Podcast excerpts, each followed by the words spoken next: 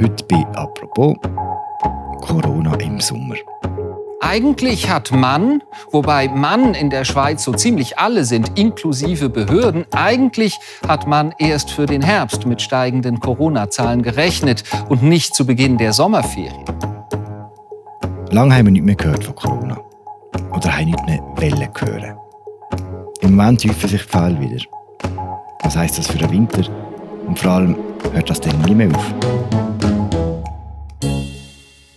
Bei mir im Studio steht jetzt der Felix Straumann. Er ist Wissenschaftsredakteur und wird mir ein Update zur aktuellen Corona-Lage. Mein Name ist Philipp Loser und das ist eine neue Folge von «Apropos» im täglichen Podcast vom Tagesanzeiger und der Redaktion der Medien. Hallo Felix. Hallo Philipp. Felix, aktuell schlagen wir uns mit der Omikron-Subvariante BA5 um. Sehen, haben die verschiedenen Varianten eigentlich keine eigenständigen Namen mehr?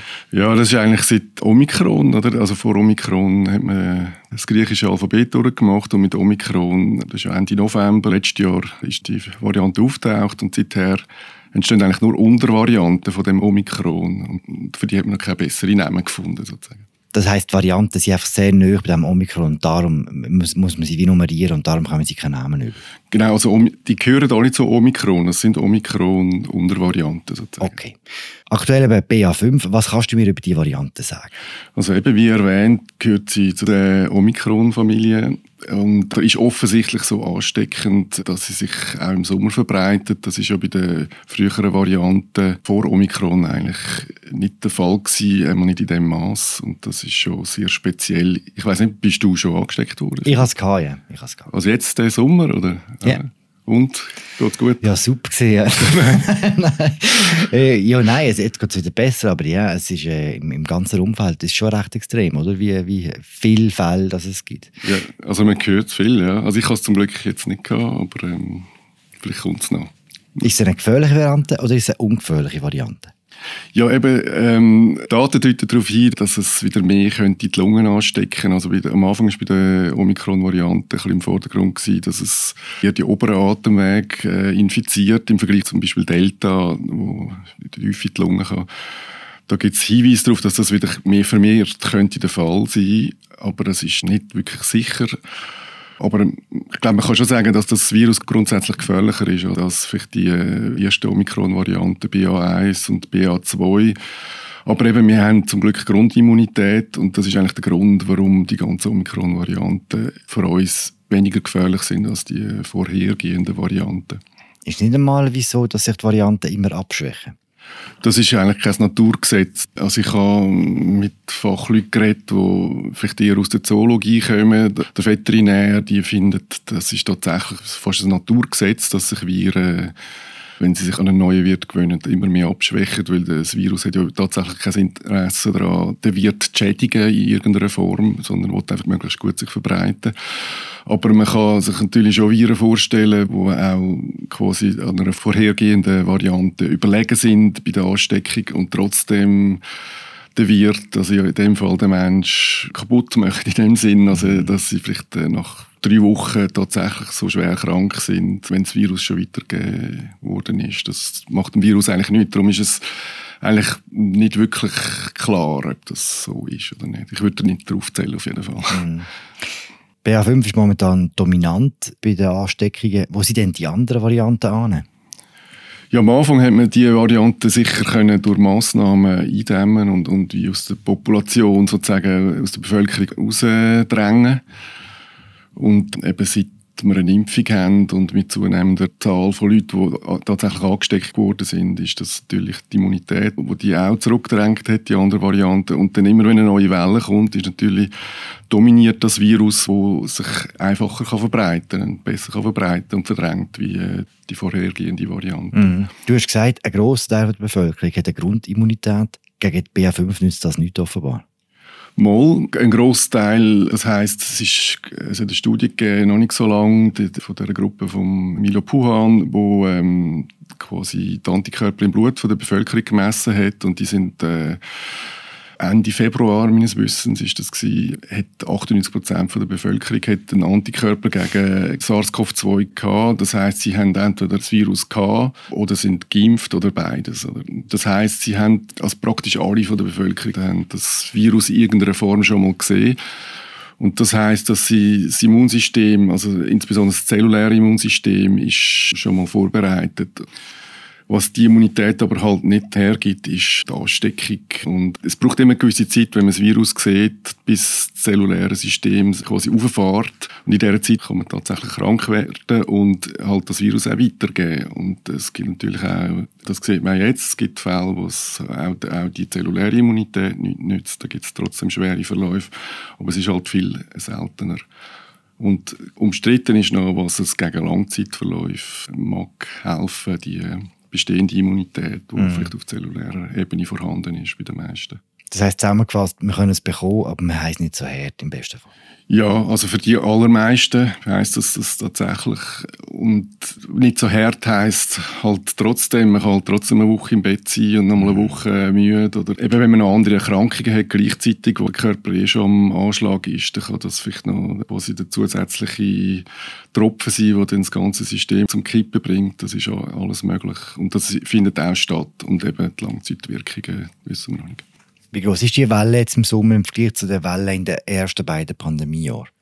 Ja, also es gibt Anfangswellen hat es so Abschätzungen gegeben aufgrund von den Daten, die man aus anderen Ländern hatte, also insbesondere Südafrika, wo es zuerst auftreten ist und Portugal. Und dann hat es so Schätzungen gegeben, dass 10 bis 20 Prozent der Bevölkerung das Virus werden bekommen. Und also so wie es jetzt aussieht, wird das tatsächlich eine der größeren Wellen sein. Also die, die Omikron, beide Omikron-Wellen im Anfangsjahr sind sicher grösser gewesen. Delta-Welle wahrscheinlich nicht. Also es wird so in dem Bereich liegen, so zwischen den, vielleicht die drittgrößte oder vielleicht die viertgrößte. Also ich weiß ehrlich so gesagt sowieso nicht so genau, wie viele Wellen wir schon gehabt haben. Es sind so viele inzwischen. Die Behörden haben lange geschwiegen, jetzt auch bei dem aktuellen Anstieg der Infektionen. Jetzt gibt es eine Empfehlung, und zwar heißt es, Menschen ab 80 sollen sich sofort zum vierten Mal impfen, alle anderen im Herbst dann. Gibt es denn schon eine Impfung für BA5 oder für Omikron im Allgemeinen?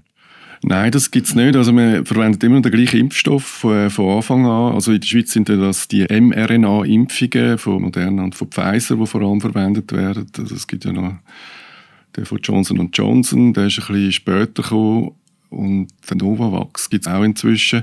Aber die sind alle, die basieren eigentlich alle auf dem Wildtyp sogenannten, also auf dem ersten Virus, wo in China auftaucht ist, in Wuhan. Und man ist ja jetzt dran, also die beiden Firmen, äh, Moderna und Pfizer, haben jetzt eigentlich schon Impfstoff entwickelt, wo Omikron auch noch drin ist. Also es ist ein sogenannter bivalenter Impfstoff, wo eben der Wildtyp plus Omikron drin ist, beziehungsweise eben das Oberfläche, das Spike-Protein wird durch den Impfstoff ausdrückt, also im Körper und mhm. äh, regt die Immunantwort an. Auf jeden Fall, der Impfstoff ist noch nicht verfügbar, aber der bisherige Impfstoff eben, der hilft äh, trotzdem eben schwere Verläufe verhindern. Und das ist eigentlich das Wichtigste, wenn man natürlich noch viel mehr würde sich erwünschen, aber es ist ein, ein, mal ein guter Punkt. Und auch, wer es schon gehabt hat oder auch nicht, also es wird allgemein empfohlen, dass man mindestens die äh, Grundimmunisierung macht und, und den ersten Booster. Was jetzt die Impfung aber in der aktuellen Welle wird bringen oder bringt, eben nach deren Empfehlung, da ist eben auch tut es vielleicht die Grundimmunität noch mal ein bisschen auffrischen bei Leuten, die tatsächlich schon am Anschlag sind, eben wegen dem Alter, weil sie eine Risikoperson sind oder weil sie halt häufig im Alter vielleicht noch Zusatzerkrankungen haben, auch jetzt beim heißen Wetter kann das noch zusätzlich die Situation erschweren. Für die bringt es tatsächlich etwas, für die darunter ist es so ein bisschen umstritten. Zumindest laut der Impfkommission in der Schweiz heisst es, dass es eigentlich nicht sehr viel bringt. Es gibt auch Studien, dass es eigentlich die Immunität nicht so viel erhöht, beziehungsweise dass das Risiko eh schon relativ tief ist für einen schweren Verlauf, dass selbst ein Drittel tiefer oder eine Verdrittelung oder eine Halbierung vom Risiko, dass das äh, letztlich auf das Gesamtrisiko nicht so einen grossen Einfluss hat. Ich weiß nicht, ob man das versteht, was ich jetzt sage. Es sind die besten Argumente für eine vierte Impfung, muss man glaube sagen, bevor man nicht äh, eine Spezialimpfung für das Omikron hat. Ja, es gibt einfach keine Spezialimpfung gegen das Omikron. Die kommt wahrscheinlich, wenn es gut läuft, kommt es im Herbst. Und wie viel besser die dann am Schluss sein wird, weiß man nicht. Also für die Grundimmunität längt es tatsächlich, so wird auch die neue Impfung wahrscheinlich nicht wahnsinnig viel besser sein. Was es könnte sein, dass es mehr bringt, ist es, dass es gegen Ansteckungen besser hilft und auch vielleicht sogar kurze Zeit für Weiterverbreitung vom Virus, also wenn man es hat, dass man es weitergibt. Ähm, das ist jetzt tatsächlich bei dem aktuellen Impfstoff, selbst beim vierten Booster, bringt es sehr wenig, dass man wirklich nur während weniger Wochen nicht krank wird, wenn man, das, wenn man sich boostern Also auch jemand, weiß ich, der 40 ist und jetzt einfach nicht eine Woche im Bett liegt oder in die Ferien will und jetzt dann noch krank werden will, dem hilft wahrscheinlich ein vierter Booster eher wenig, äh, um das zu verhindern, um eine Ansteckung zu verhindern. Vielleicht steckt er sich dann sogar auf dem Weg zu der Impfung dann noch an und, und hat es dann erst recht. Man hat gesehen, an ein bisschen laue Reaktion auf die Ankündigung, auf die vierte Impfung. Es ist nicht mehr so klar, dass sich die ganze Bevölkerung oder ein Großteil der Bevölkerung sofort ins nächste Impfzentrum rennt hat auch damit zu tun, dass man ein bisschen mehr über Impfnebenwirkungen weiss, glaube oder? Was weiß man heute aktuell über so Nebenwirkungen? Also ehrlich gesagt weiß man gar nicht, also gibt es gar nicht viel mehr zu sagen als, als vor äh, anderthalb Jahren, was quasi zugelassen worden ist. Also es gibt einfach die, die Impfreaktionen, wo man schon viel davon erzählt hat und auch viel das erlebt haben, oder dass man irgendwie vielleicht mal einen Tag Fieber hat, einzelne tut sogar länger ins Bett hauen oder einfach sonst sich nicht gut fühlt, Kopfweh, Muskelschmerzen und so weiter. Und so wirklich schwere Nebenwirkungen ist eigentlich, geht es vor allem um die Muskel, Herzmuskelentzündung, die relativ früh äh, nach der Einführung von dieser Impfung haben wir die bemerkt bei, bei jungen Männern, äh, am Auftreten, aber auch sehr selten. Trotzdem und in den meisten Fällen praktisch alle offenbar heilen wieder aus. Also sind sie nicht bleibende Schäden, die man sich da holt. Ja, und sonst andere Nebenwirkungen, also wirklich beunruhigende Nebenwirkungen hat man jetzt nicht gefunden. Eine Nebenwirkung, die man vielleicht noch erwähnen kann, ist beim ersten Booster hat es viele Meldungen gegeben, vor allem nach einem modernen Impfstoff, von, von so Ausschlägen, juckenden Ausschlägen, Urtikaria nennt sich das. Wenn man mit den Leuten redet, ist, ist, ist, haben wir das Gefühl, es ist eigentlich ziemlich klar, dass das von dieser Impfung kommt. Swissmedic lässt sich da noch nicht auf Test aus, also man klärt noch ab. Auch das, ist, äh, das geht wieder vorbei, kann man, also das Jucken kann man behandeln. Es sollte in dem Sinne nicht ein Argument gegen die Impfung sein. Außer eben, wenn man Nutzen, Nachteil abwägen und, und man der Nutzen jetzt für eine junge Person nicht wirklich groß ist, dann will man vielleicht das, die, die Nebenwirkungen auch nicht in Kauf nehmen. Und mit dem gehen wir kurz in eine Pause. Wir hören es gerade wieder. Nur kurz, bevor es weitergeht. Hinter «Apropos» dem Podcast steckt die Arbeit von der Redaktion vom Tagesanzeiger und von Media.